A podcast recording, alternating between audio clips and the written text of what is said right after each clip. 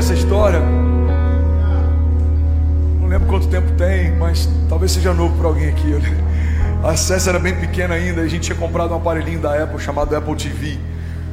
E dava para você comprar alguns títulos que estavam no cinema ainda.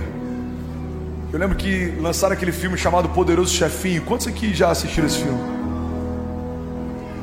E aí a gente chega na sala, a Cessi, ela tinha aprendido a apertar o botãozinho para passar de novo o trailer. Então ela assistia o trailer, ela morria de rir com o trailer. E ela estava lá com os olhos dela fixados, Paulo, no trailer. E quando acabava, ela pegava o controlezinho, apertava e assistia de novo. E de novo, de novo, de novo. Eu lembro que eu cheguei na sala e primeiro me gerou um espanto que eu falei, cara, criança é tão engraçada porque tem um filme de duas horas e ela está perdendo meia hora só assistindo o trailer. E aí Deus falou algumas coisas comigo. Alguém quer ouvir? Diga amém. Puder acender um pouquinho as luzes aqui do auditório. A primeira coisa que Deus falou comigo foi: Filho, ela está saciada com trailer porque quando a mentalidade é infantil, a gente acha que tudo se resume só a um trailer. Ela não sabe o que tem disponível para ela. Você vai ter que mostrar. E é assim que muita gente tem vivido, porque talvez um trailer, uma promessa, algo que Deus falou, tem te saciado. Deus tem algo para mim. Amém. Mas existe algo além de um trailer. Uma promessa aponta para um destino, mas existe um destino te aguardando. Uma promessa aponta para um lugar, mas existe um caminho te aguardando. Uma promessa aponta para um tempo. Alguém está comigo aqui? Mas você tem que dar passos para viver isso. E aí Deus falou: ela se sacia com trailer porque para ela só existe trailer. E tem muita gente vivendo assim. Você sacia com uma palavra porque você acha que tudo que Deus tem para você é só aquela palavra. Não, irmão, você não vai morrer saciado em saber que Deus tinha promessas para você. Você, quando chegar no último dia, vai dizer: Eu completei a carreira, eu guardei a fé, eu vivi tudo que Deus tinha para mim. Cada promessa, cada porta, cada milagre, cada romper. O trailer é bom, mas ele é só ele é só uma, uma parte muito pequena do que Deus tem para você. Uma palavra profética ela é boa, mas ela é uma parte muito pequena do que Deus tem para você. Imagina que alguém em 10 minutos profetize algo sobre você. 10 minutos são só um apontamento para uma vida inteira de cumprimento com Deus. Outra coisa que Deus falou comigo é: filho, por mais que a acesse soubesse que existe mais, ela não pode acessar tudo porque tem que botar os dados do cartão lá. Você tem que pagar um preço para ter acesso a tudo. Você sabia que tem muita gente que não está vivendo a promessa, porque na hora de pagar o preço, tem algumas crianças aí vivendo promessa, hein, gente? Hoje está forte, forte. A gente precisa de um family room com vidro para as mamães que estão com o bebê de cola assistirem lá sem perder o culto. Pessoal do, do staff, anotem por favor, family room. Vamos começar urgente. Quem tem bebê pequeno aqui sabe o desafio que é, amém? Você pode celebrar as mamães que estão com bebê pequeno aqui. Tem muito pai que nem dá suporte. Está recebendo o culto, a mulher está ali uma hora e meia sozinha tentando embalar o bebê. Você é uma guerreira, Deus te abençoe. Fecha parênteses. Onde é que eu estava? Boa, obrigado, vocês são incríveis. Vocês estão ligados hoje, hein? Pega porque só tem mais cinco minutos. Eu vou finalizar. Alguém recebeu algo de Deus nessa noite? Amém.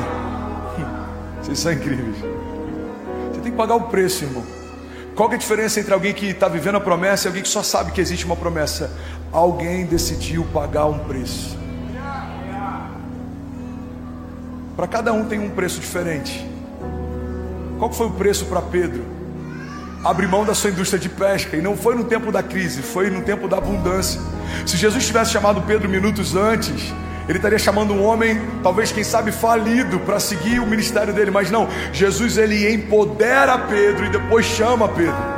Irmão, olha para mim, tem muitas coisas que Deus vai te dar e logo em seguida Ele vai esperar que você entregue para segui-lo. Por quê? Porque é uma forma dele testar o nosso coração. Se o Pedro falido segue Jesus, é só um homem quebrado buscando uma nova oportunidade. Mas o Pedro que acaba de viver a pesca maravilhosa, quando segue Jesus, ele está dizendo: Eu amei viver um milagre, mas eu prefiro caminhar ao lado de um Deus de milagres. Não é sobre uma pesca, é sobre uma vida, é sobre uma jornada. Deus nunca chama ninguém desocupado. Toda visão que Deus vai te dar vai ter um preço. Para Pedro foi a sua indústria, para Paulo foi a sua doutrina, para Abraão foi a sua origem, a sua geografia, a sua família. Para Davi foi perseguições, para José foi um cativeiro, para Daniel foi a Babilônia, para minha família foi um green card, um conforto. E qual é o preço que Deus está pedindo para você? Eu quero te garantir, irmão, que é melhor abrir mão de algo que nos prende para viver o novo do que tentar segurar aquilo que a gente tem até aqui. Tem gente que prefere a garantia do mediano conhecido do que a ousadia de se lançar no extraordinário que você não viu. Pastor, eu não sei como vai ser, irmão. Deus disse que vai fazer, então esquece como, só vai. Não, mas aqui eu conheço, irmão. Não é sobre o que você conhece, é sobre o que Ele conhece. Ele sabe o que é melhor para você. Ele sabe o que é melhor para você. Irmão, olha para mim. Você está ouvindo isso? Alguém tem autoridade para falar. Minha filha, em três anos, mudou mais de quatro escolas. A gente se moveu várias vezes. Eu nunca tive dificuldade de me lançar no novo de Deus. O meu único temor é não deixar de viver aquilo que Jesus está fazendo na face da terra. A minha oração, Jesus só não me deixa de fora. Se tiver que se mudar, eu me mudo. Se tiver que abrir mão, eu abro. Se tiver que fazer, eu faço. Se tiver que parar, eu paro. Mas não me deixa de fora daquilo que o Senhor está fazendo.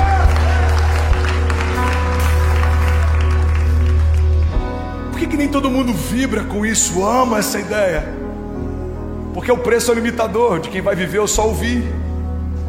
Se toda a igreja estivesse pronta para pagar um preço, a gente teria mais ouvinte, a gente teria menos ouvintes e teria mais avivalistas, pioneiros, a gente teria mais pastores, mais apóstolos, mais intercessores, mais financiadores, mas é mais cômodo ouvir, mas eu quero te garantir, irmão, ouvir é bom, mas viver é muito melhor do que tudo que você já ouviu. Ouvir sobre promessas é bom, mas viver promessas é melhor. Ouvir sobre milagres é bom, mas viver milagres é melhor. Ouvir sobre prosperidade é bom, mas viver prosperidade é melhor. Ouvir sobre Jesus é bom, mas viver Jesus é melhor. Você está comigo? Diga amém. Romanos 12, 2 carrega algo tão poderoso, diz não se amoldem ao padrão desse mundo, mas transformem-se pela renovação da sua mente, para que sejam capazes. É condicional. Ele está dizendo: se isso não acontecer, você não vai ser capaz de experimentar. Isso é tão sério. Às vezes a gente lê alguns trechos da Bíblia que são condicionais, a gente não dá a real atenção que deveria. Irmão, quando é uma promessa condicional, o céu está dizendo: Eu faço se você fizer, eu reajo se você fizer. Eu respondo se você fizer. Eu abro se você fizer. Essa hipergraça, essa pregação da hipergraça fala: você não precisa fazer nada, tudo já foi feito. Não, não, não, não. Isso é sobre salvação. No que diz respeito à salvação, não tem nada que eu possa fazer para me salvar. Jesus já fez, está consumado. Quando ele estava de braços abertos, antes de entregar o seu espírito, ele declarou: está consumado. Não sou filho de Deus porque eu faço, mas porque eu sou filho de Deus, eu faço. É isso que os, é isso que os filhos de Deus fazem. Eu preguei algum tempo atrás uma mensagem, se você não ouviu, ouça: uma casa governada por príncipes. Príncipes são como uma água doce no meio da seca, príncipes são como um refúgio no meio de uma tempestade de areia, príncipes são como um lugar escondido e seguro no meio de um deserto. Porque eu sei quem eu sou, eu faço. Então, essa é uma, das, é uma das promessas, ou uma das coisas condicionais que a Bíblia traz. Ele diz: não se amoldem ao padrão desse mundo, mas transformem-se pela renovação da sua mente, para que sejam capazes de experimentar e comprovar a boa, agradável e perfeita vontade de Deus. Vamos ler isso junto? Vamos lá? Romanos 12, 2. Não se amoldem ao padrão desse mundo. Vamos lá, igreja.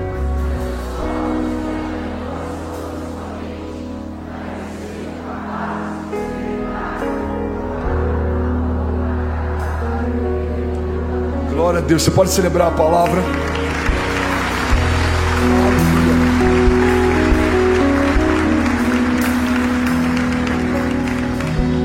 Sabe, aqui fala sobre três características. Me ajuda a pregar, a gente está finalizando, não se distraia. Fala comigo, três características da vontade de Deus. ela é boa, agradável e perfeita. A vontade de Deus ela é boa, ela é agradável e ela é perfeita. Mas alguns, alguns teólogos acreditam que esse, te, esse trecho, essa passagem, vai além de três características, mas a gente pode entender também como três níveis da vontade de Deus.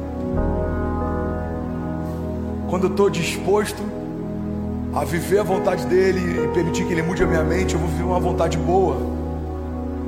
Mas quando eu estou disposto a me entregar mais, a abrir mão de mais coisas, a renunciar a mais coisas, eu posso viver um novo nível, um nível mais profundo da vontade dele, que é uma vontade agradável. Quando você se deleita no fruto do seu penoso trabalho, quando você olha para todo o processo e olha para o cumprimento da promessa e fala, valeu a pena. É quando eu vou olhar a Cecília, o Benício e a Chloe fluindo. É quando a gente vai ver essa igreja ainda mais linda. É quando a gente vai ver livros contando histórias a respeito do que Deus vai fazer nesse lugar. Quando seminários falarem a respeito de um avivamento que começou em Alphaville, São Paulo, Brasil. Alguém aqui? Fala, uau, é agradável. Que bom que a gente se moveu. Que bom que a gente entendeu. Que bom que a gente discerniu. Mas existe um nível ainda mais profundo quando a gente vive a vontade perfeita de Deus. A vontade perfeita, irmão, não tem tempo errado, modo errado, é quando tudo está de acordo com aquilo que Deus tem para você. É você viver a coisa certa no tempo certo. Olha o que, a Bíblia diz: A paz que eu te dou, eu não dou como o mundo dá. Em outra passagem a Bíblia diz: a riqueza, a prosperidade que eu tenho para vocês, ela não acrescenta dores. Alphaville, irmão. Alguns momentos eu já olhei para esse lugar, eu já olhei para o network que se move nesse lugar, eu já olhei para a intenção de homens que se estabeleceram nesse lugar, e eu falo sem nenhum medo de errar que isso aqui em alguns momentos parece uma Babilônia do algoritmo. Homens vendendo ideias, homens vendendo milagres, estratégias. Mas eu creio que esse lugar pode ser conhecido como um lugar de um avivamento. Que, que é Alphaville? Alguns, alguns diriam, é o lugar onde tem a maior concentração de CEOs do Brasil. Alguns diriam, é o lugar onde os influenciadores moram. Outros diriam, é o lugar onde muita gente de business mora. Mas eu creio que em algum, em algum momento da história a gente vai poder dizer: Alphaville é o lugar onde aconteceu um romper de avivamento que tocou a nação. Caravanas vindo de outros lugares. Alguém crê nisso? Alguém recebe isso? Alguém consegue profetizar isso junto comigo? Pessoas vindo para receber cura, um toque de Deus, uma palavra de Deus. Quem vai receber? Você e a sua casa. Quem vai abençoar? Você e a sua casa. Quem vai profetizar? Você e a sua casa.